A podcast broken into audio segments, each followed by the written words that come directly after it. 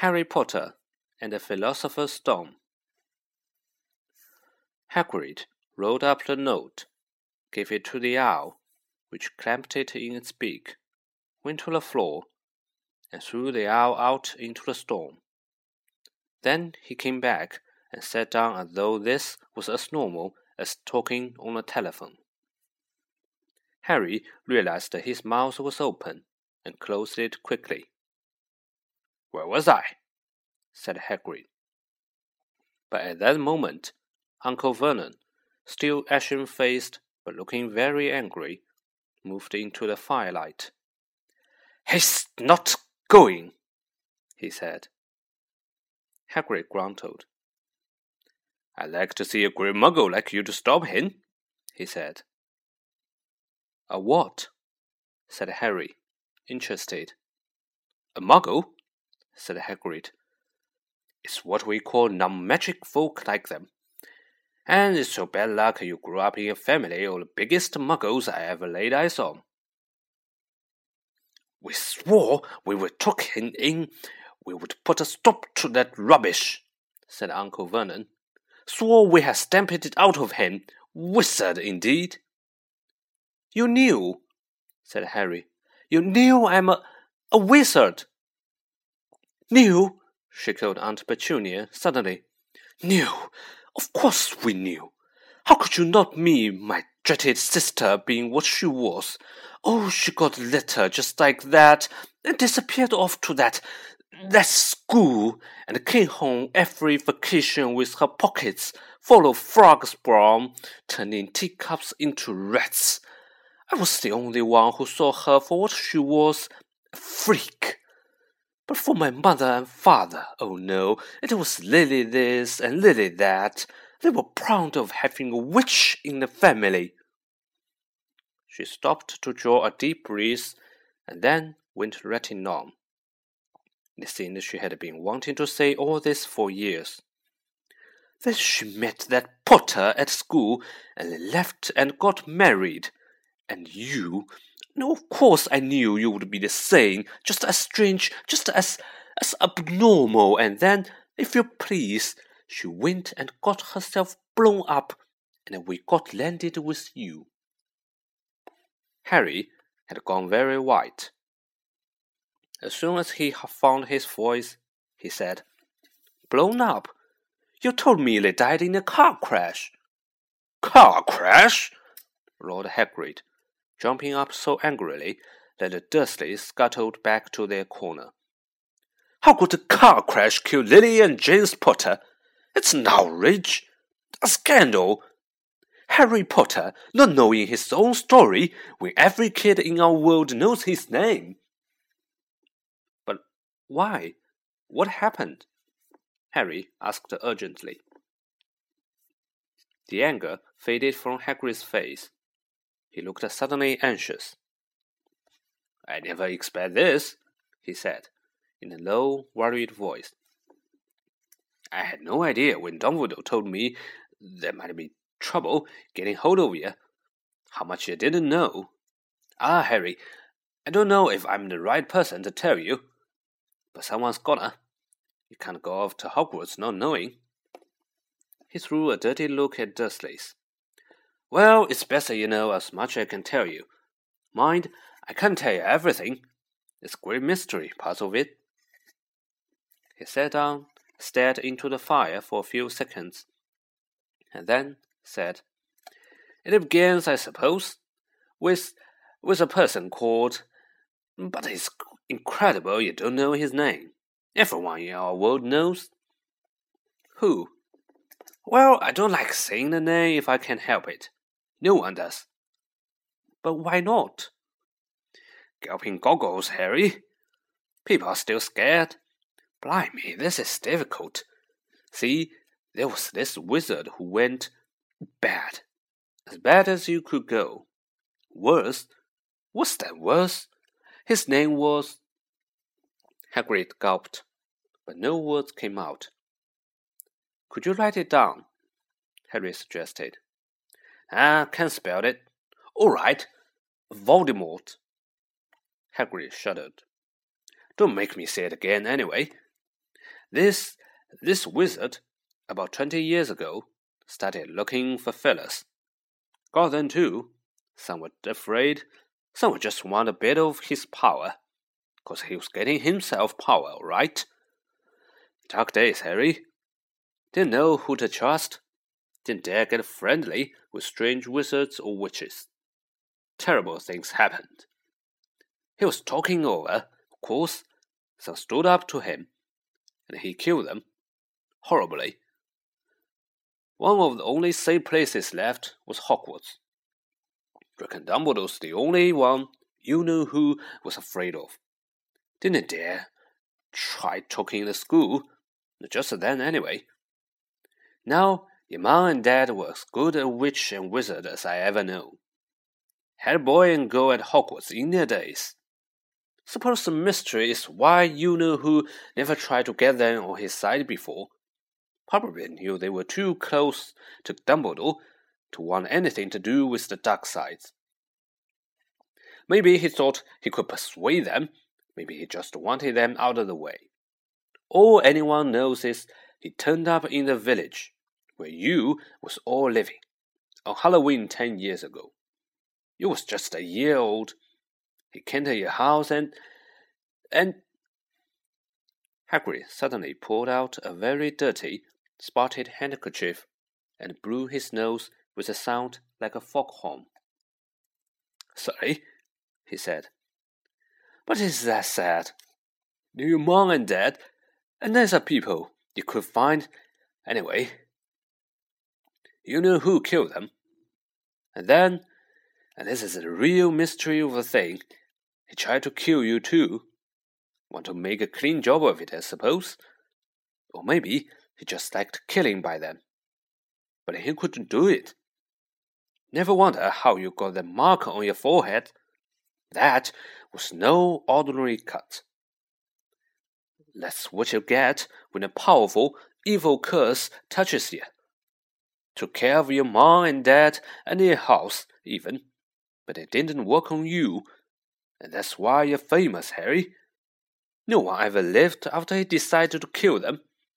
No one except you and he had killed some of the best witches and wizards of the age the McKinnons, the Bones, the Prewetts, and he was only a baby, and you lived. Something very painful was going on in Harry's mind. As Hagrid's story came to a close, he saw again the blinding flash of green light, more clearly than he had ever remembered it before, and he remembered something else for the first time in his life, a high, cold, cruel laugh. Hagrid was watching him sadly. Took care for from ruined house myself, on Dumbledore's orders. You to this lot. Load of old tosh, said Uncle Vernon. Harry jumped. He had almost forgotten that the Dursleys were there. Uncle Vernon certainly seemed to have got back his courage. He was glaring at Hagrid, and his fists were clenched. Now you listen here, boy, he snarled. I accept there's something strange about you. Probably nothing a good beating won't have cured. And as for all this about your parents, well, they were weirdos, no denying it, and the world is better off without them, in my opinion asked for all they got, getting mixed up with these wizarding types. Just what I expected. Always knew they would come to a sticky end. By that moment, Hagrid leapt from the sofa and drew a battered pink umbrella from inside his coat. Pointing this at Uncle Vernon like a sword, he said, I'm warning you, Dursley. I'm warning you one more word. In danger of being speared on the end of the umbrella by a bearded giant, Uncle Vernon's courage failed again. He flattened himself against the wall and fell silent. That's better, said Hagrid, breathing heavily and sitting back down on the sofa, which this time setched right down to the floor. Harry, meanwhile, still had questions to ask. Hundreds of them. But what happened to Duval? Sorry, I mean, you know who. Good question, Harry. Disappeared. Vanished. Some managed to try to kill you. Makes you even more famous. That's the biggest mystery, see? He was getting more and more powerful. Where would he go? Some say he died. Codswallop, in my opinion. Dunno if he had enough human left in him to die. Some say he's still out there, biding his time, like, but I don't believe it. People who was on his side came back to ours. Some of them came on a kind of chases. Don't reckon they done if he was coming back. Most of us reckon he's still out there somewhere, but lost his powers. Too weak to carry on. Cause something about you finished him, Harry. There was something going on that night he hadn't counted on. I don't know what it was, no one does, but something about you stumped him, all right.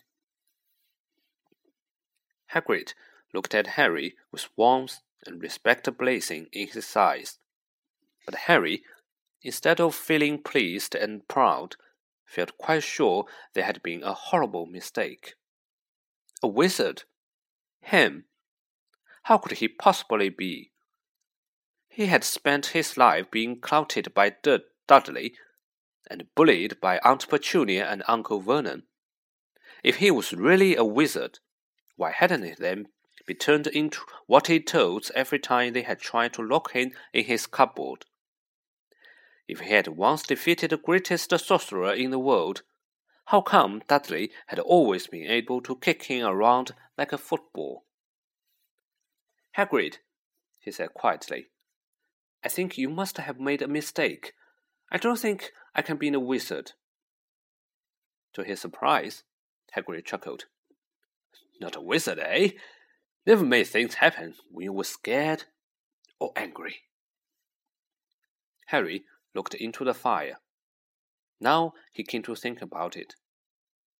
Every odd thing that had ever made his aunt and uncle furious with him had happened when he, Harry, had been upset or angry. Chased by Dudley's gang, he had somehow found himself out of their reach. Dreading going to school with that ridiculous haircut, he had managed to make it grow back. And the very last time Dudley had hit him, hadn't he got his revenge without even realizing he was doing it? Hadn't he set a boa constrictor on him? Harry looked back at Hagrid, smiling, and saw that Hagrid was positively beaming at him. See? said Hagrid. Harry Potter, not a wizard. You wait. You'll be right famous at Hogwarts. But Uncle Vernon wasn't going to give in without a fight. Haven't I told you he's not going? he hissed. He's going to Stonewall High, and he'll be grateful for it. I've read these letters, and he needs all sorts of rubbish, spell books and wands and. If he wants to go, a great muggle like you won't stop him, growled Hagrid. Stop and James Potter's son going to Hogwarts, you mad? His name has been down ever since he was born. He's off to the finest school of witchcraft and wizardry in the world. Seven years there, and he won't know himself. He'll be with youngsters of his own sort for change, and he'll be under the greatest headmaster Hogwarts ever had, Albus Dumbledore. I'm not paying for some crackpot old fool to teach him magic tricks, yelled Uncle Vernon. But he had finally gone too far. Hagrid seized his umbrella and wheeled it over his head. Never, he thundered, insult Albus Dumbledore in front of me. He brought the umbrella swishing down through the air to point at Dudley. There was a flash of violet light, a sound like a firecracker, a sharp squeal, and the next second, Dudley was dancing on the spot with his hands clasped, clasped over his fat bottom, howling in pain. When he turned his back on them, Harry saw a curly pig's tail poking through a hole in his trousers. Uncle Vernon roared. Pulling Aunt Petunia and Dudley into the other room, he cast one last terrified look at Hagrid and slammed the door behind them. Hagrid looked down at his umbrella and stroked his beard. Shouldn't have lost my temper, he said ruefully. But it didn't work anyway. Meant to turn him into a pig. But I suppose he was no so much like a pig anyway. There wasn't much left to do. He cast a sideways look at Harry under his bushy eyebrows. Be grateful if you didn't mention that to anyone at Hogwarts, he said. I'm, uh, not supposed to do magic, strictly speaking. I was allowed to do a bit to follow you and get your letters to you and stuff. One of the reasons I was keen to take on the job. Why aren't you supposed to do magic? asked Harry. Ah, well, I was at Hogwarts myself, but I, uh, got expelled, to tell you the truth. In my third year, they snapped me wand in half and everything. But Dumbledore let me stay on as a gamekeeper. Great man, Dumbledore. Why were you expelled? It's getting late and we've got lots to do tomorrow, said Hagrid loudly. Gotta get up to town, get all your books and that. He took off his thick black coat and threw it to Harry. You can keep under that, he said. Don't mind if it wriggles a bit, I think. I still got a couple of dummies in one of the pockets.